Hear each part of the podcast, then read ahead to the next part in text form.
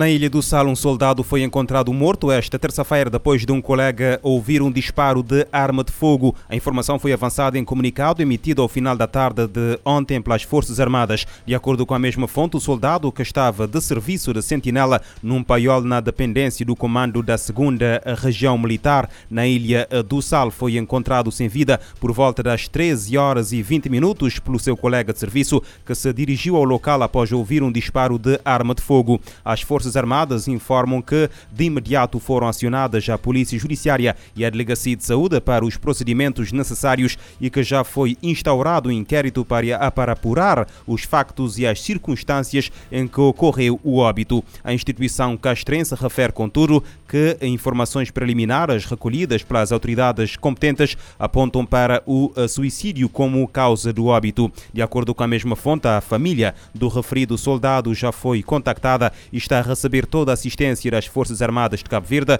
em particular do Comando da 2 Região Militar, onde o mesmo cumpria o serviço militar. O Hospital Agostinho Neto, na Praia, enviou em 2021 nove crianças para tratamento de cancro em Portugal. Revelação feita esta terça-feira pela pediatra Nitze Serena, a médica que falava em entrevista à Infopress por ocasião do Dia Internacional do Cancro na Infância, assinalado ontem, chama a atenção dos pais e encarregados de educação para os sintomas e sinais precoces. E a Organização Mundial da Saúde destaca que 80% dos casos de cancro entre crianças podem ser curados Globalmente, 400 mil menores são diagnosticados com cancro todos os anos. A OMS alerta que países de baixa renda sofrem com a desigualdade no acesso ao tratamento. No Dia Internacional do Câncer Infantil, a Organização Mundial da Saúde destaca as desigualdades no acesso ao tratamento da doença pelo mundo. Dados da agência apontam que anualmente 400 mil crianças e adolescentes de até 19 anos são diagnosticados com a doença. Os tipos mais comuns são leucemias, cânceres cerebrais, linfomas e tumores sólidos. Em países de alta renda, onde há serviços acessíveis, mais de 80% das crianças com câncer são curadas. Já em nações de baixa e média rendas, o número cai para 30%. De acordo com os dados da agência, um enorme progresso na sobrevivência ao câncer infantil foi feito nas últimas décadas. A maioria pode ser curada com medicamentos e tratamento, incluindo cirurgia e radioterapia. No entanto, estudos feitos pelo Escritório Regional da OMS na Europa mostram que há importantes lacunas no acesso ao tratamento e atendimento de pacientes jovens. O relatório detalha que a taxa de sobrevida global aumentou nas últimas seis décadas graças a novos medicamentos, diagnóstico precoce e acesso a cuidados. No entanto, esse progresso não aconteceu em todo o continente. A diretora técnica sênior da OMS na Europa explica que a taxa de mortalidade varia de 9 a 57%. Para ela, essa diferença escancara as desigualdades entre a população mais jovem e vulnerável. No estudo foram avaliados mais de 50 países, da Islândia ao Quirguistão. Da ONU News em Nova York, Mayra Lopes. O OMS alerta sobre as desigualdades no acesso ao tratamento contra o cancro infantil que afeta 400 mil menores todos os anos e em todo o mundo. Em Moçambique, cinco funcionários públicos, entre eles dois agentes do Serviço Nacional de Investigação Criminal, estão detidos em eh, por violação sexual eh, por violação sexual de uma jovem de 21 anos. O crime aconteceu no dia 16 de janeiro. O anúncio foi feito pelo Comando Provincial da Polícia de Inhambane, Orfeu Lisboa e Maputo tem os pormenores.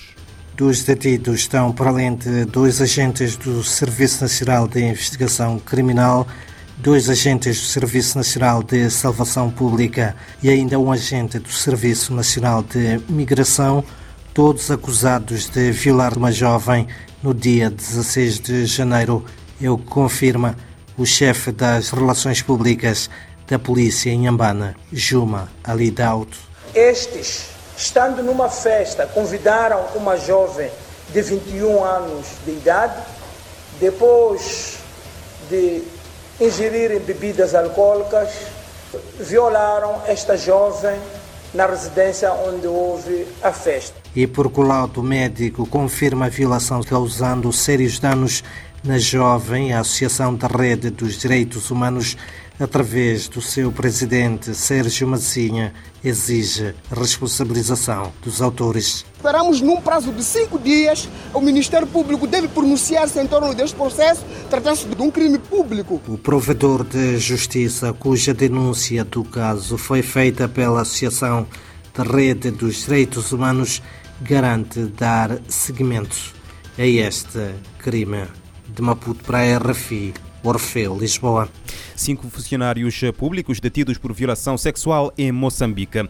Os ministros da Defesa da NATO reúnem-se entre hoje e quinta-feira em Bruxelas, com todas as atenções viradas para a ameaça de um ataque militar russo à Ucrânia, a maior crise de segurança na Europa desde a Guerra Fria. Na terça-feira, a Rússia anunciou o início da retirada de algumas das suas tropas de perto das fronteiras da Ucrânia, denunciando a histeria ocidental sobre uma suposta invasão iminente do país vizinho. O secretário secretário-geral uh, da Aliança Atlântica, Jens Stoltenberg, considera que os mais recentes sinais vindos de Moscovo permitem um otimismo cauteloso, mas sublinha que não se vê ainda uma diminuição uh, da escalada no terreno. O secretário-geral da NATO espera que todos os membros da Aliança voltem a expressar nesta reunião ministerial em Bruxelas o seu apoio político à Ucrânia, à soberania e integridade territorial da Ucrânia. Durante o encontro será também discutido o apoio técnico que pode continuar continuar a ser prestado a Kiev, bem como o reforço da postura defensiva da Aliança a Leste.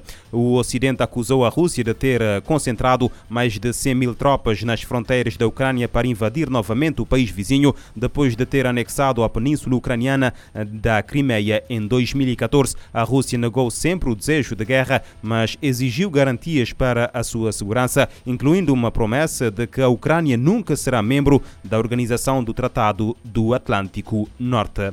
No Haiti, seis meses depois do sismo que causou a morte de 2.200 pessoas e deixou 12.700 feridas, a comunidade internacional une-se ao governo haitiano para angariar 2 mil milhões de dólares para a recuperação a longo prazo.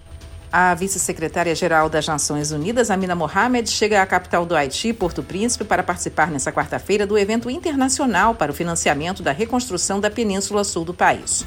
A conferência busca angariar fundos seis meses após um terremoto ter atingido a área em agosto do ano passado.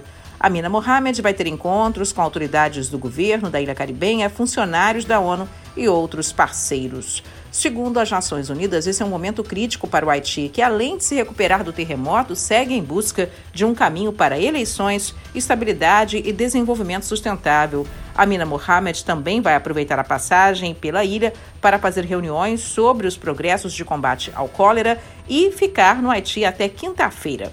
O governo haitiano calcula que 2 bilhões de dólares são necessários para reconstruir todas as áreas atingidas pelo terremoto. Desse total, 1 bilhão e meio serão direcionados para serviços sociais, incluindo habitação, saúde, educação e programas de segurança alimentar. Da ONU News em Nova York, Mônica Gray.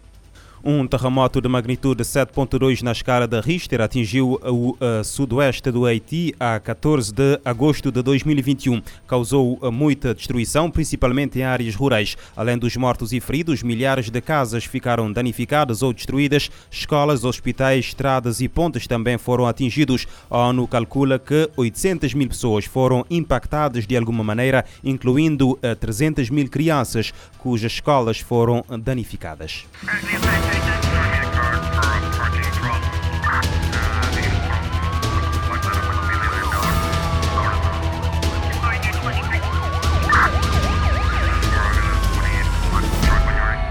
Este programa está disponível em formato podcast no Spotify e em radiomorabeza.cv.